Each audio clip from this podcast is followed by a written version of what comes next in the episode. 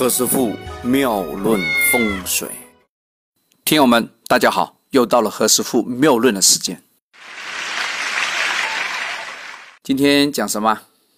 昨天讲了留学啊，那留学是往外跑的，那家里待的，家里待有什么好讲的？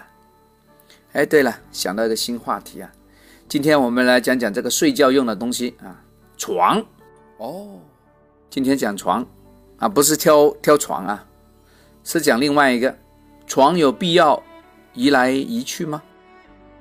我们家居的床啊，一般都是固定的啊。这个床其实不能移动，可是不能移动的床是不会发财的。一个床啊，最好能够活动，可以左挪动一下，右移一点啊，要动才行。有些朋友就说：“哎，何大师，我的房间很小哎。”很难移耶，固定了呢，移不动哎。嗯，如果你的床呢固定不能移动啊，你发财的机会会大打折扣哦。因为床呢固定在某一个地方啊，代表你不能够随着时空的变化而改变，不能因着每年的这个星宿的移动啊而产生一个变化哦。那你什么时候可以发财呀？啊，我们应该找一个房子。那个房子呢，有足够的空间可以让你啊，把那个床啊，可以移动，这样你才有发财的机会。这个道理很简单啊，哎，大家马上回去想想，你的床可以移动吗？啊其实以前有一种床啊，这个床蛮贵的，铜做的，所以为什么何师傅有时在风水应用的时候会把那个六铜钱呢做一个运用啊？其实就是。铜的原因啊，铜床的好处啊，可以化解那个五黄二黑。除非啊，你的八字里面成功密码非常忌这个金啊，不要金，否则呢，你睡铜床呢是非常好的，因为它可以化掉那个五黄二黑，不挂那个六铜钱都不会出事情的。我们古代呢。古代的朋友们啊，可能就知道这个，所以他们睡同床，很正常哦。同床上面还有一个盖，代表什么？代表盖这个珍珠，是非常好的一个风水方法。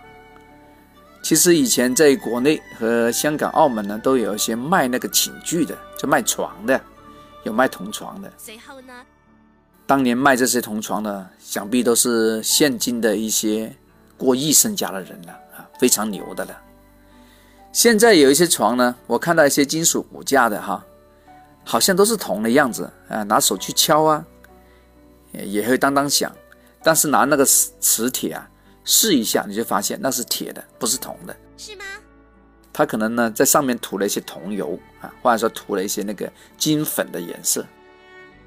有些朋友会问了，哎，何师傅啊，那如果我买不到这个铜床？